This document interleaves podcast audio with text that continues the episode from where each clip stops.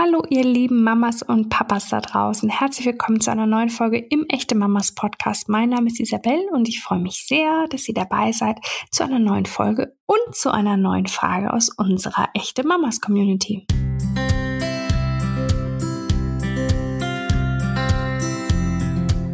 Gerade frisch gebackene Mamas und Papas müssen sich erst einmal in ihrer neuen Rolle als Eltern eingrooven. Nicht selten bedeutet das auch eine kleine, klitzekleine bis große Herausforderung für die Beziehung. Wenn plötzlich alles neu und alles anders ist, können Unsicherheit und Erschöpfung schnell zu Missverständnissen und Unverständnis führen. Das äh, legt sich im Übrigen auch nicht, wenn die Kinder schon ein bisschen älter sind. Dabei geht es oft gar nicht um gigantisch große Probleme, es geht eher um den gemeinsamen Alltag, in dem auf einmal alles unrund zu laufen scheint. Miriam aus unserer echten Mamas Community geht es da nicht anders. Sie hat ständig Ärger mit ihrem Mann und ist auf der Suche nach einer Lösung.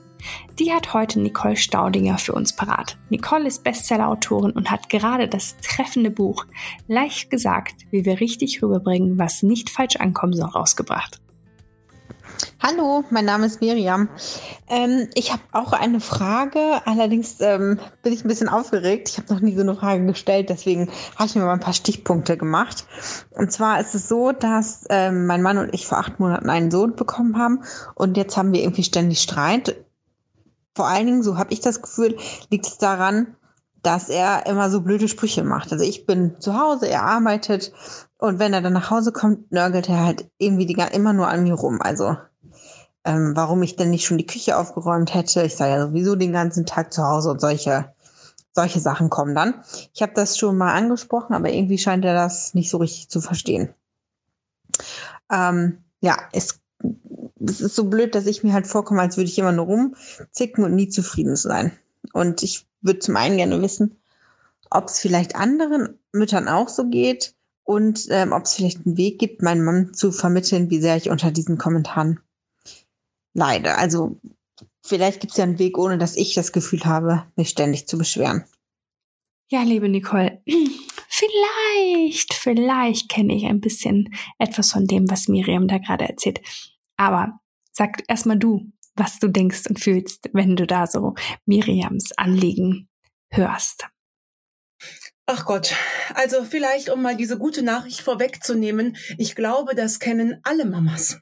Also ich gehe jetzt nur von mir aus, ich bin ja auch eine Zweifachmama, meine Jungs sind aber ja jetzt schon ein bisschen größer, die sind 13 äh, und 10, aber ich kann mich äh, gut daran erinnern, äh, wie das war, als mein heute Ex-Mann, das heißt aber jetzt nichts, ne? also nicht, er denkt, okay, da kann ich ja gut erzählen, wenn sie schon geschieden ist, ähm, das hatte andere Gründe, ähm, ich kann mich gut daran erinnern, wie wir am Anfang oft ähm, den Blick füreinander verloren haben.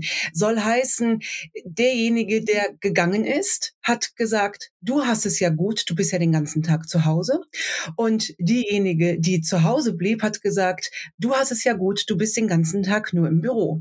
Und das Einzige, was mir damals geholfen hat, das Ganze aufzulösen, war der, der Rollentausch. Ja, dass es ein ständiger Wechsel war, dass man den Blick nicht füreinander verliert verliert. Dass derjenige, der geht, sieht, oh Mensch, krass, so mit so einem kleinen Muckelmann zu Hause oder einer kleinen Muckelmaus zu Hause, das ist ja ein Fulltime-Job. Dagegen ist ja das am äh, stupide am Schreibtisch sitzen, ist ja wie ein Wellnessurlaub. Und andersrum vielleicht genauso, ja. Ähm, das heißt, den Blick dafür einander, das wäre so mein Tipp. Ich betone ganz explizit, ich habe keinen Ratschlag, weil Ratschläge sind auch Schläge.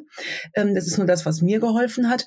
Und jetzt müssen wir natürlich ganz reflektiert, finde ich, auch an die Sache rangehen. Wir kennen ja jetzt nur Miriams Seite. Nicht wahr? Du hast ja nur Miriams Seite vorgelesen. Ähm, für das ganze Bild wäre natürlich jetzt die Seite des Mannes auch mal interessant, ob er das überhaupt so sieht. Weil aus meiner Erfahrung ist es auch so, dass wir manchmal ein bisschen porös sind. Ne? Dass das so unsere Achillesferse ist, das Gefühl zu haben, wir kriegen ja irgendwie nichts auf die Kette. Und dann deuten und interpretieren wir alles, was dann von oben nochmal da drauf kommt, auch gerne in diese Richtung, wenn eben die Achillesferse so offen liegt. Und ich befürchte, wir kommen ums gemeinsame Reden nicht drum herum warum. Jetzt sagt Miriam uns ja, das hat sie schon getan, äh, aber anscheinend nicht so, dass es bei dem Ehemann ankommt.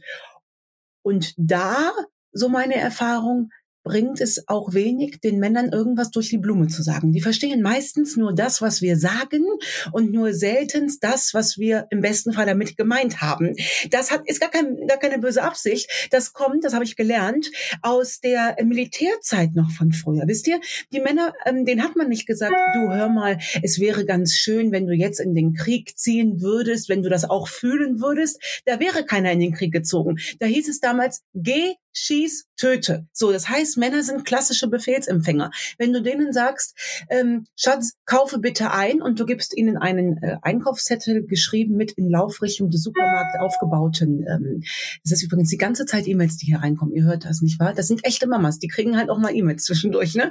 Ähm, äh, dann kapieren die das. Ja, der Einkaufszettel muss in Laufrichtung geschrieben sein. Männer verstehen aber nicht, wenn wir ihnen andeuten, was wir uns für ein paar Ohrringe wünschen. Die fühlen das auch nicht, was wir uns wünschen. Wir müssen es ihnen sagen. Also das wäre wahrscheinlich so meine drei Ansätze. Den Blick füreinander offen halten, ähm, klare, deutliche Sprache. Und den dritten habe ich doch jetzt selbst schon wieder vergessen. Habe ich überhaupt von drei gesprochen? Weiß ich jetzt gar nicht mehr. Also das wären meine zwei Tipps. Das finde ich schon mal sehr gute Tipps. Und ähm, als ich muss sagen, ich kenne das durchaus auch. Also es sind ähm, nicht die gleichen Sprüche, aber doch ähnliche. Und ich muss zugeben, ich glaube, wie du sagst, auch ich äußere vielleicht hin und wieder etwas, was mein Mann vielleicht ähnlich empfindet.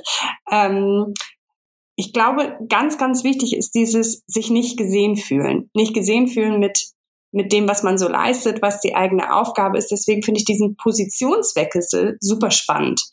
Ähm, was natürlich aber auch bedeutet, wir als Mütter müssen dann vielleicht auch mal loslassen und tatsächlich mal einen Tag weg sein, was uns ja vielleicht auch nicht immer so einfach fällt. Und danach auch nicht meckern, wenn der Mann was anders macht als wir. Ne? Also ähm, äh, wenn wir jetzt mal ganz ehrlich sind, ich glaube, ohne Selbstreflexion kommen wir nicht weiter. Ähm, äh, ich gehe jetzt nur von mir aus. Äh, das, was ich gemacht habe, war schon auch das Ultimum, nicht wahr? Also wenn ich gewickelt habe, war das halt so gut, wie sonst keiner wickeln kann. Und wenn mein Mann gewickelt hat, hatte ich danach natürlich was auszusetzen. Es hat mir zu lange gedauert, das Kind war zu eng gewickelt und, und, und, und, und. Ich habe das nachher so runtergeschraubt in einer Lebensphase, als es nicht anders ging. Wisst ihr, als, ähm, als es, als es manchmal macht man als Frau auch Phasen im Leben durch, wo es einfach nicht anders geht als der Mann das machen muss. Und wenn man in der Chemotherapie ist, ist das zum Beispiel so eine Phase. Ähm, und dann merkt man so, dass dieser, dieser Perfektionismus, an dem man die ganze Zeit festgehalten hat, vielleicht gar nicht zielführend ist. Vielleicht ist es am Ende des Tages das schönste Ziel, einen schönen Tag verbunden zu haben, äh, verbracht zu haben. Und da gehört das Ausräumen der Spülmaschine und das Fensterputzen vielleicht gar nicht dazu. Hm. Okay, das bedeutet, ich erkenne mich in allem ein bisschen wieder. Auch ich kann alles besser, was mein Sohn betrifft, als jeder andere. ähm, aber ja, okay, also vielleicht tauschen wir mal die Positionen, beobachten aber auch uns selbst, ob wir vielleicht auch in die gegengesetzte Richtung vielleicht auch hin und wieder mal so ein paar Spitzen fallen lassen, was dann ja auch einfach, hm, ja, das, auch das Selbstwertgefühl des Mannes einfach ähm, dezent angreifen könnte, äh, weswegen er sich vielleicht auch mit solchen Dingen unterbewusst revanchiert. Ähm, ich finde aber auch ganz spannend, und auch diesen Punkt kann ich nachvollziehen, dass Miriam das Gefühl hat, immer zu nörgeln, obwohl sie eigentlich für sich eintritt und einfach sagt, mir geht's nicht gut, so wie das hier läuft, ich möchte es anders. Trotzdem hat sie das Gefühl, oh, ich beschwere mich immer nur. Ich glaube auch das typisch Frau. Leider. Warum? Und wie können wir uns davon befreien? Ich habe gerade, ähm, mein neuestes Buch heißt Leicht reden, wie wir richtig rüberbringen, was nicht falsch ankommen soll. Und genau darum geht es tatsächlich. Wie kriegen wir Sachen formuliert, die uns auf der Seele liegen? Und ich glaube, wir stehen uns ganz gut daran, zu uns alle erst die Frage zu stellen, was will ich eigentlich? Und zwar für mich und für die Beziehung. Und wenn wir das klar positioniert haben ähm, und dann vielleicht auch ganz reflektiert erkennen, dass die Gründe manchmal gar nicht so edelmütig sind, wie wir glauben. Manchmal versteckt sich sogar hinter dem, was will ich, ein Edgy. Dann ist es, ich will ihm eins auswischen. Oder ich will ihm mal zeigen, wie cool ich bin. Oder was ich alles kann. Ja. Ähm, aber wenn wir das ehrlich für uns definieren, ich möchte, dass mein Partner anerkennt, welche Arbeit ich hier leiste, dann gehört natürlich selbstreflektierenderweise auch dazu, dass ich auch anerkenne, welche Arbeit er leistet. Weil vielleicht hat er genauso viel Druck. Mensch, vielleicht ist er plötzlich Alleinverdiener und hat echt Druck auf der Tüte, dass er das immer so gut hinbekommt. Weiß ich das? Keine Ahnung. Und wenn wir das klipp und klar formulieren und unserem Partner sagen, mein lieber Schatz, ich möchte mit dir glücklich sein und ich erwische mich manchmal dabei, wie ich in dieser Nörgelrolle bin und ob du es glaubst oder nicht, mir gefällt das nicht, weil ich möchte auch gar nicht an dir nörgeln. Ich möchte, dass wir beide den Blick nicht füreinander verlieren. Und ich frage mich, ist das eigentlich auch dein Wunsch oder wie empfindest du das? Und dann hört ihm zu. Mitunter kommen da ganz neue Sachen raus. Und von diesem Standpunkt aus kannst du handeln. Du kannst auch nochmal nachfragen und sagen, pass auf, bevor ich da jetzt was falsch reininterpretiere, habe ich richtig verstanden. Dein Wunsch ist also eben dim dab. Und von da aus können wir dann neue Lösungen äh, suchen. So schwierig ist das gar nicht. Aber ohne Selbstreflexion geht's eben nicht. Und die ist einfach so kacke doof anstrengend. Ja, und ich finde auch, dass sie nicht nur kacke doof anstrengend ist, sondern auch ein gutes Timing braucht. Ich weiß aus Erfahrung, ist blöd, wenn man so einen Spruch abkriegt, aber vielleicht einmal durchatmen und das nicht direkt zurückfeuern, sondern vielleicht einmal kurz einmal kurz aus der Situation rausgehen und dann, so wie du gesagt hast, nochmal aufeinander zugehen und sagen, hör zu, ich fühle mich damit nicht gut, ich wünsche mir das. So, aber vielleicht nicht so eine, die Impulskontrolle vielleicht wieder ein bisschen ähm, in den Griff kriegen, was auch nicht unbedingt einfach ist, wenn man müde ist, äh, vielleicht noch ständig irgendwie durch Stillen irgendwie seine Energie abfließen lässt und so. Das möchten wir alles gar nicht beschreiten. Aber wir hoffen einfach, ähm, hier vielleicht ein paar Impulse geben zu können, weil es kann gelöst werden. Und das wissen wir, weil fast alle Eltern dieses Problem haben und es vielleicht irgendwann sich ins Gute aufgelöst hat oder? Auf jeden Fall. Und ähm, du hast völlig recht. Allzu lange schlucken ist halt auch eine Kunst, die wir Frauen gut können und dann an einer Stelle ausflippen, wo alle denken, oh Gott, was ist das denn für eine Furie? Ja, ähm, das Gespräch suchen in einer, wenn es planbar ist, auf die Atmosphäre achten, genau wie du gesagt hast. Und die ist seltenst starr am Küchentisch, wo sich beide gezwungen sind anzugucken. Meine Tipp, also mal, nochmal, jetzt bin ich geschieden, aber glaub mir, Kinder, das hat andere Gründe. Und mein Ex-Mann und ich, wir haben ein ganz fantastisches Verhältnis. Aber ähm, äh, die besten Gespräche, die ich geführt habe, waren im Auto weil man da nämlich nebeneinander sitzt und sich nicht gezwungen ist anzugucken und beim Spazierengehen. Und das ist ja nun für frisch gebackene Eltern quasi Usus, spazieren zu gehen. Ja, same hier, kann ich nur unterstreichen. Also ab ins Auto, ab spazieren gehen, nicht entmutigen lassen und nicht verzweifeln und miteinander reden und sich selbst verstehen und dann aneinander verstehen. Klingt ja, klingt ja nur ein bisschen schwer. Genau. Vielen Dank, liebe Nicole. Ich danke dir. Danke euch. Nicole, ich danke dir. Ich hoffe, wir konnten Miriam und alle Mamas und Papas da draußen ein wenig Input mit auf den Weg geben. Mir in jedem Fall.